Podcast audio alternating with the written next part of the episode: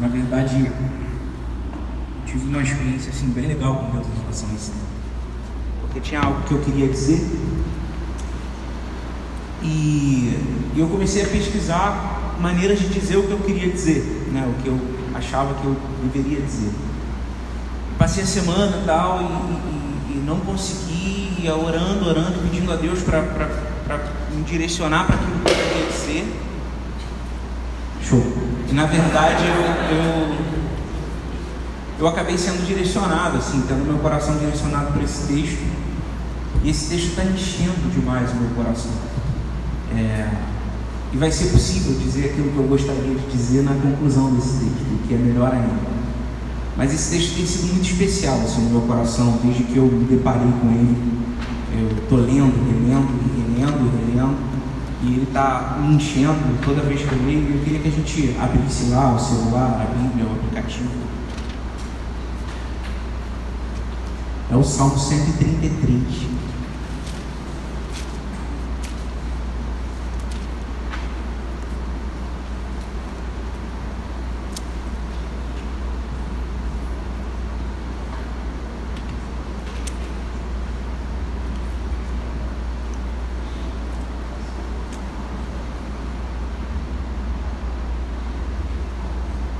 Salmo 133.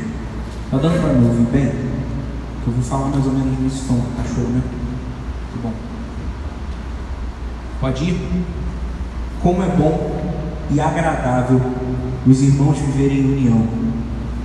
É como óleo precioso sobre a cabeça que desce para a barba, a barba de Arão, e desce sobre a gola das suas vestes. É como o orvalho do irmão que desce sobre os montes de Sião. Ali o Senhor ordena a bênção e a vida para sempre. Amém? Parece que rima de propósito, mas não é de propósito, mas parece que rima, é legal. Mas não é de propósito, porque não tem, a, a poesia judaica ela não, não, tem muito uma ideia de rimas, né? ela, ela, é mais uma, uma construção de conceitos. Então rimou pela tradução, não tem muito a ver com a ideia original. Não. Mas esse texto, além de bonito, ele é um texto que, que, que fala sobre algo que é, é, é, é fundamental. Fala sobre algo que é precioso, algo que é por demais importante, algo que a gente não poderia nunca deixar de falar, pensar ou considerar. Ele fala sobre a unidade, a unidade dos irmãos que vivem em união, como o texto está dizendo. Esse texto é um texto de Davi, é um salmo escrito por Davi, que era chamado de cântico de romagem. Era, era um canto que o povo entoava enquanto iam caminhando. Vocês sabem né, que os judeus, uma vez por ano, se encaminham, né, se encaminhavam naquele tempo para Jerusalém, juntos e tal. E, e esse era um dos cânticos que eles iam cantando juntos, quando iam para lá. É, e aí, é, muito provavelmente, esse salmo foi escrito, foi composto num momento muito especial, assim, pô. É, fazer um rápido aqui histórico para a gente poder entender mais ou menos qual era a intenção de Davi. É, Israel viveu o tempo dos juízes. Havia alguns juízes que eram juízes, inclusive famosos. Sansão era um deles, Débora era uma delas. É, Samuel foi um juiz desses famosos. E, e o tempo dos juízes foi um tempo muito difícil para Israel porque era um tempo que o próprio texto nos diz que cada um fazia o que dava na telha. Quando dava problema, tinha um juiz para resolver. Imagina a sociedade assim. Cada um faz o que está afim. Não deu certo, chama mais. Era isso. Se bobear mais ou menos como a gente faz mesmo. faz, não deu, deu errado, mas. E, e era mais ou menos como vivia a sociedade daquele tempo. E aí o povo começou a sentir a necessidade de ter um rei. Chama Samuel, então, fala para Samuel isso. Samuel, a gente está querendo um rei. E Samuel, então, Deus, através de Samuel, naquele momento ali, levanta Saul como rei do povo. Só que Saul não foi um bom rei. Saul cometeu uma série de erros e, e, e os erros de Saul culminaram no fim da sua vida, depois que ele morre, no, numa, divisão no reino de Israel. Né? Davi é levantado como rei de Judá, mas as tribos do norte, as outras onze tribos, levantam como rei o filho de Saul, Isbosete, se eu não me engano. É isso mesmo. Isbosete. E acontece então esse racha no meio das 12 tribos do povo de Israel. E aí, beleza, acontece esse racha. Beleza, não. E, e então Davi começa o seu governo. Acontece ali uma, uma, uma guerra no meio do povo, porque Davi tenta e consegue, ao longo do seu governo, restabelecer a unidade de Israel. E quando Davi consegue fazer isso, ele consegue reunir Judá, então ganha das outras 11 tribos, e todos se reúnem sob o reinado de Davi. E nesse momento que Israel retoma a sua unidade como, como nação, é o momento que Davi compõe esse, é muito provável, né, não é, não dá para afirmar com certeza, mas é muito provável que tenha sido o momento que Davi então compõe esse salmo. Então Davi tem como plano de fundo uma, uma, uma reunião da nação que foi promovida em Israel. E a história vai dizer que esse período em que Israel foi reunido de novo foi um período de extrema prosperidade, de extrema paz no meio do povo. O povo adorava a Deus. Davi é, reconstruiu uma série de coisas na religião de Israel. Então, é, templo, Davi instituiu o culto no templo, Davi instituiu uma série de questões importantes. Isso tudo aconteceu nesse momento. Então, Davi olha para esse período, olha para a unidade que tinha se reestabelecido no meio do povo e canta como é bom, como é agradável ver esses irmãos vivendo em união. E era isso que o povo cantava, então, quando ia se reunir em Jerusalém. Esse era um dos cânticos que eram cantados. E aí, a gente começa a perceber, então, mais ou menos a ideia do que Davi está querendo dizer com esse salmo. Mas esse salmo não fala só sobre uma unidade a título de nação de Israel. Esse salmo, é, ele também trata e também era a intenção de Davi tratar sobre uma unidade espiritual do povo de Deus. Do povo de Deus ali naquele tempo. O que foi promovido naquele tempo foi que o povo se reuniu de novo para adorar a Deus como um povo só. E é isso que Davi está exaltando. É isso que ele está considerando. É essa comunhão que Davi está olhando e percebendo, caramba, como é bom, como é agradável, como é legal ver o povo de Deus reunido de novo na presença de Deus. Não uma unidade nacional, mas uma unidade espiritual. E isso acontece aqui. E Davi então compara essa unidade a duas metáforas muito interessantes, assim, duas, duas analogias muito legais. A primeira delas ele fala: essa união do povo é como o óleo, o óleo que é lançado sobre a cabeça de Arão, que desce pelas suas barbas que, e, e, e vai até a, a, gola das suas vestes. A gola, quando ele se refere, não é essa gola aqui, é a gola lá no finalzinho lá da, da, das vestes do sacerdote. O que ele está querendo dizer é que essa comunhão era como aquele óleo que era derramado na unção do sacerdote, que era lançado sobre a sua cabeça e levado até o seu corpo todo. Não devia ser lá tão agradável, mas era um óleo muito agradável, era um perfume. Esse óleo, ele era formado por um azeite muito fino de oliva, somado a quatro especiarias que eram muito raras e muito caras. Então era um óleo muito perfumado, é, era um óleo muito agradável que era usado exclusivamente para a unção do sacerdote no tempo. Davi então, com essa imagem na cabeça do momento que o sacerdote era ungido e era lançado esse óleo precioso sobre ele, ele fala: comunhão é como esse óleo derramado sobre o sacerdote. Tem alguns detalhes interessantes assim nessa primeira analogia com o óleo perfumado de unção do sacerdote. Esse óleo era muito precioso, esse óleo era muito raro. Era, ele era feito com especiarias muito raras, ele era utilizado em um momento muito específico de ungir um sacerdote.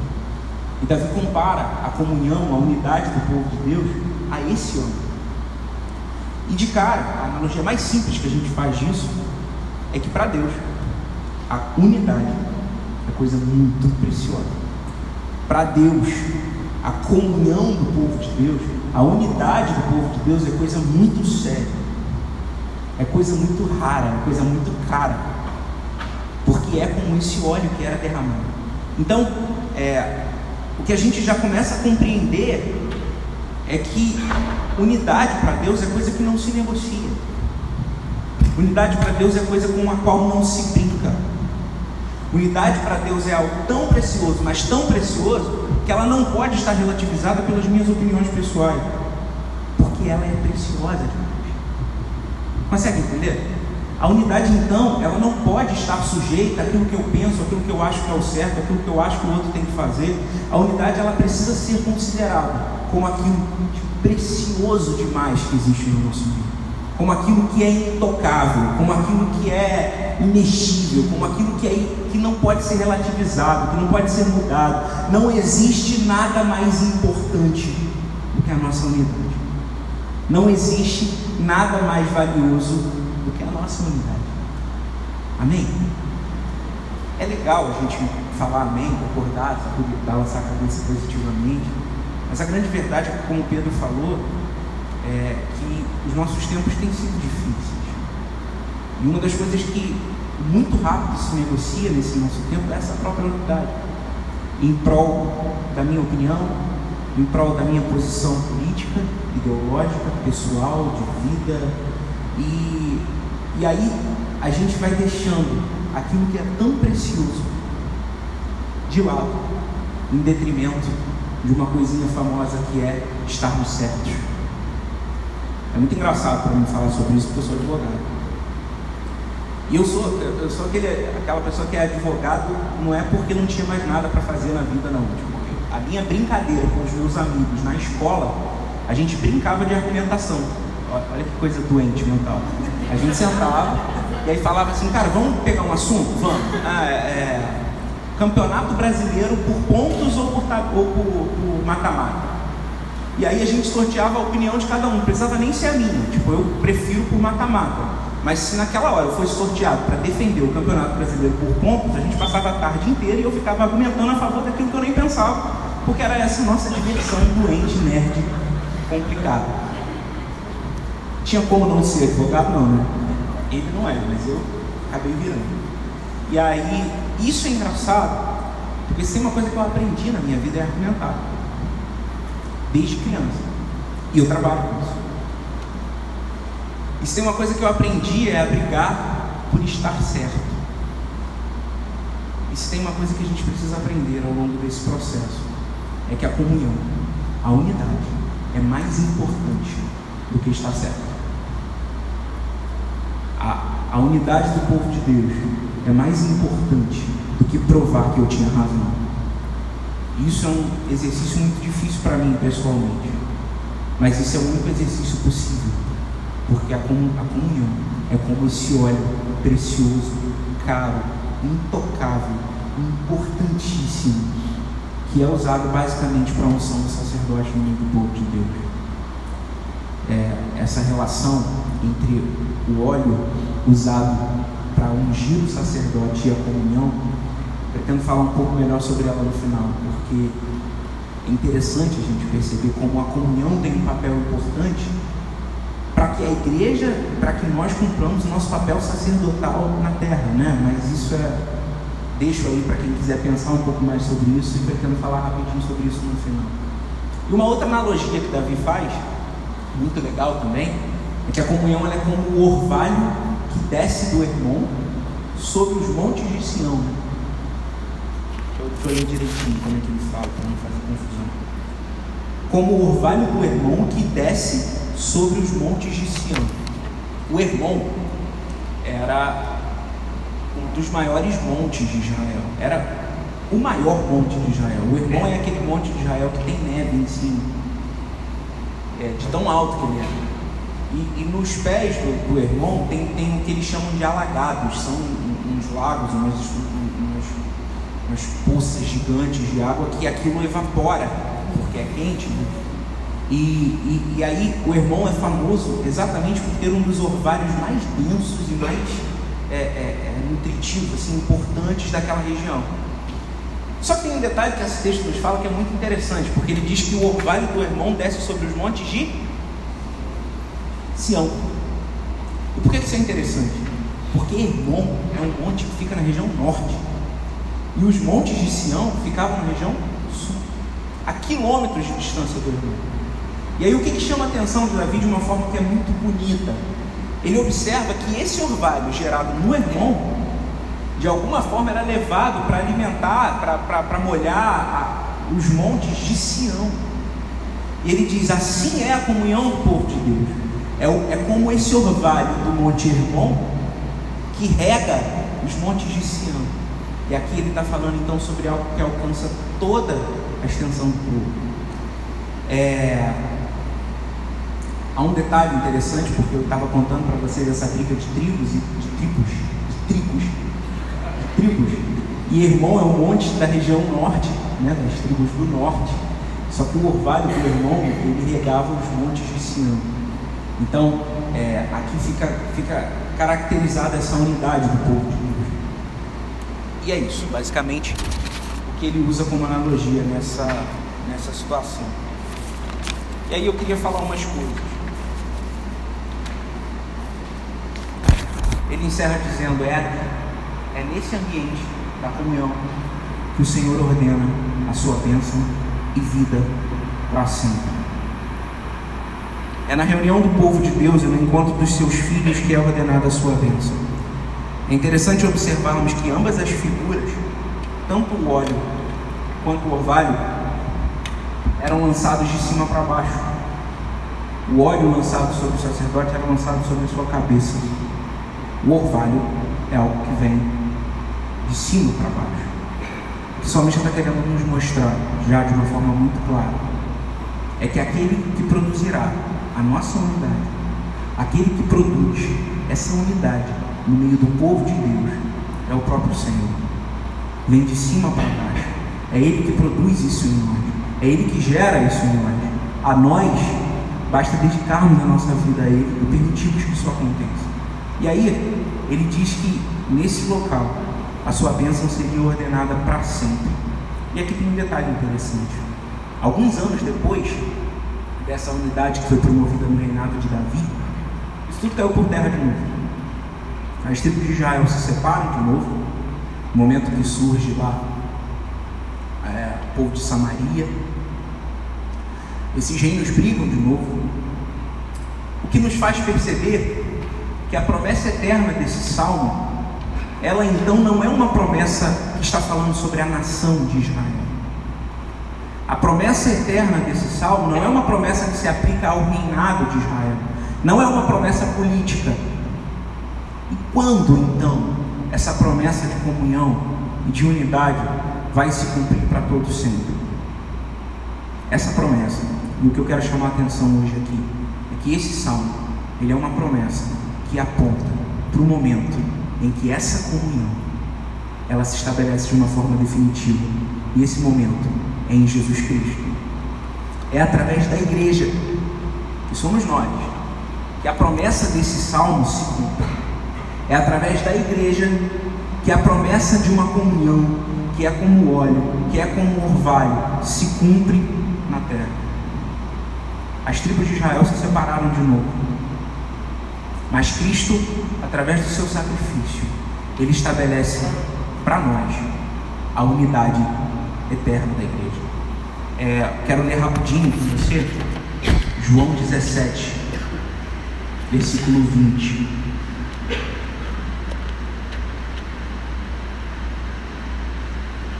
A oração sacerdotal de Jesus.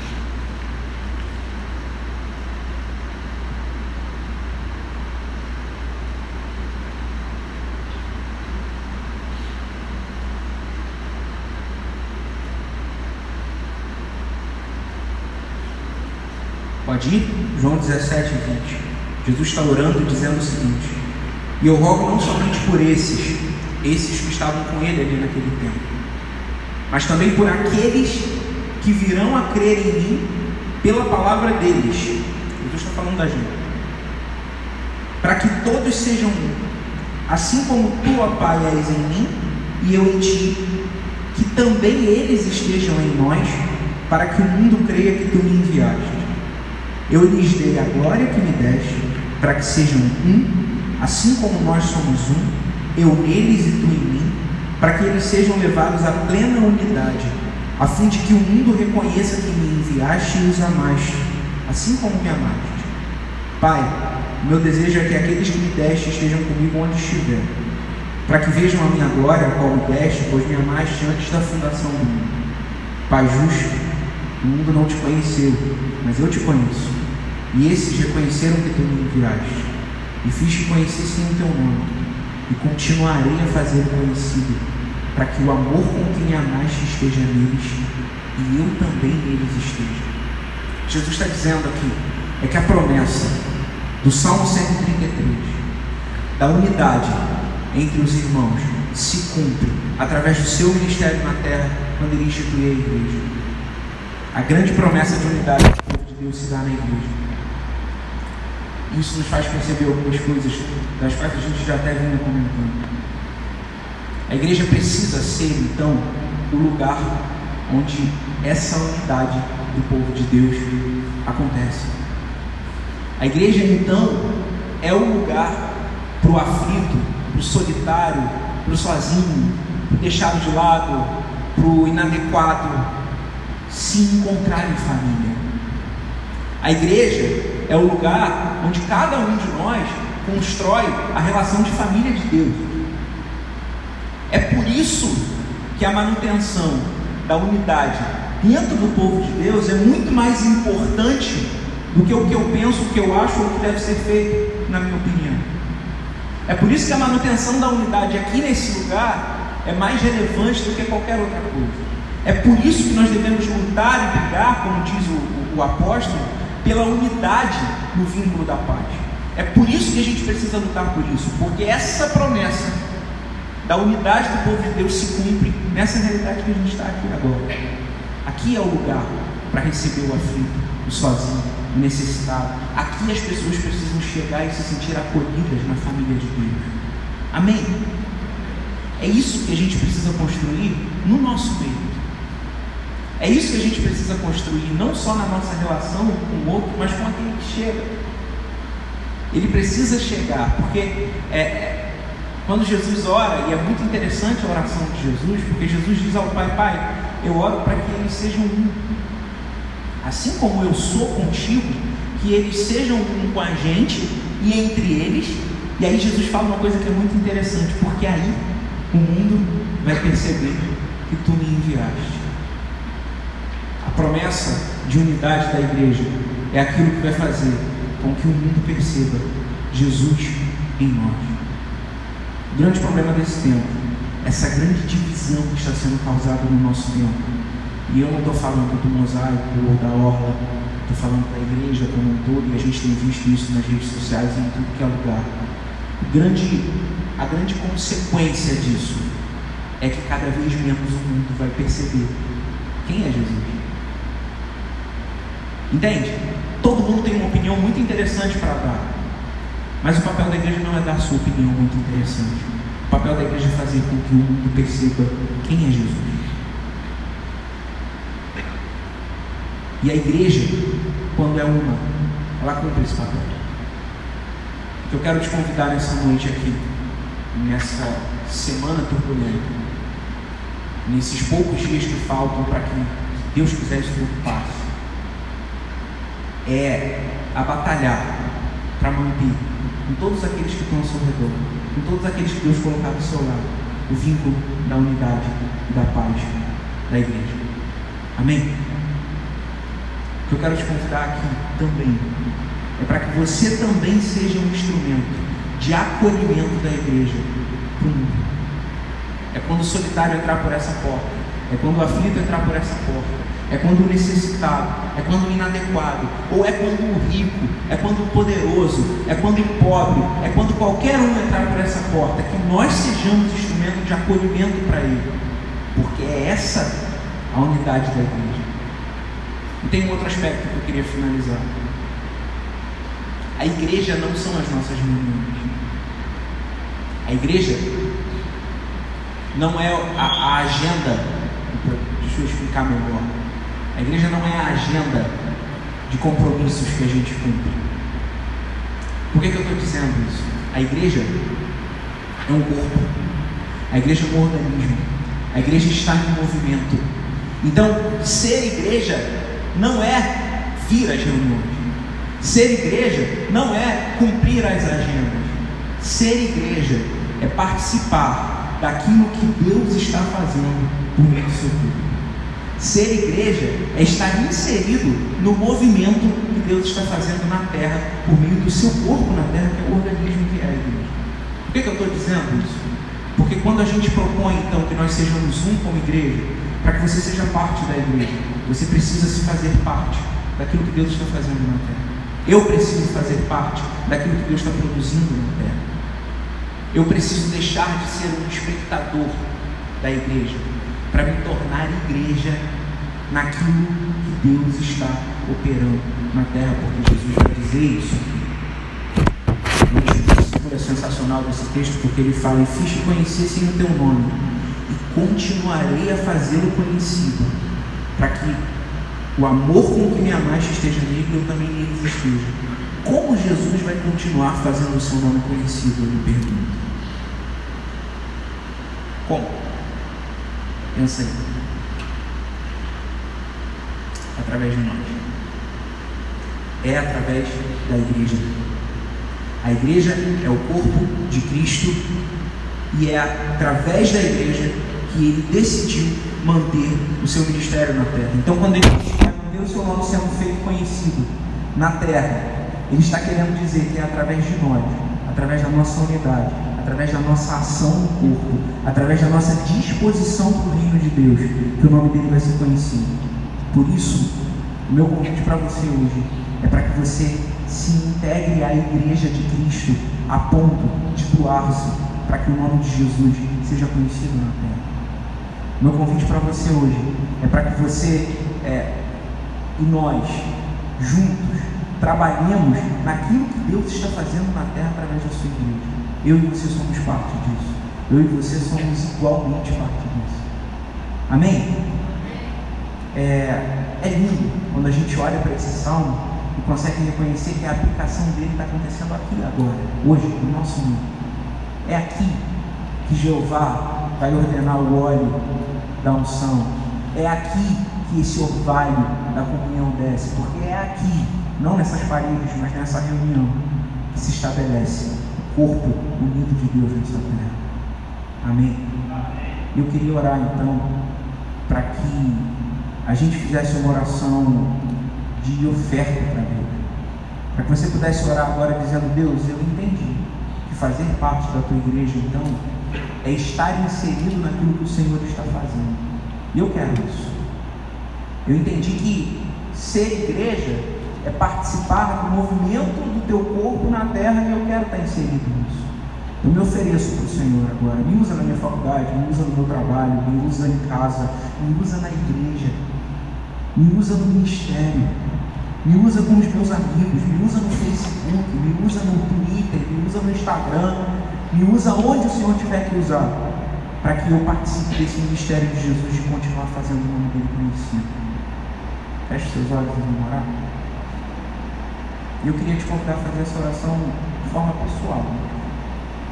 Não espera ninguém orar para tomar carona, não. Faz a sua oração pessoal agora e diz: Deus, eu quero ser parte do que o Senhor está fazendo na terra. Eu quero ser parte do que o Senhor está fazendo na minha cidade. Eu quero ser parte do que o Senhor está fazendo na minha igreja. Eu quero ser parte da tua igreja. Eu quero ser igreja.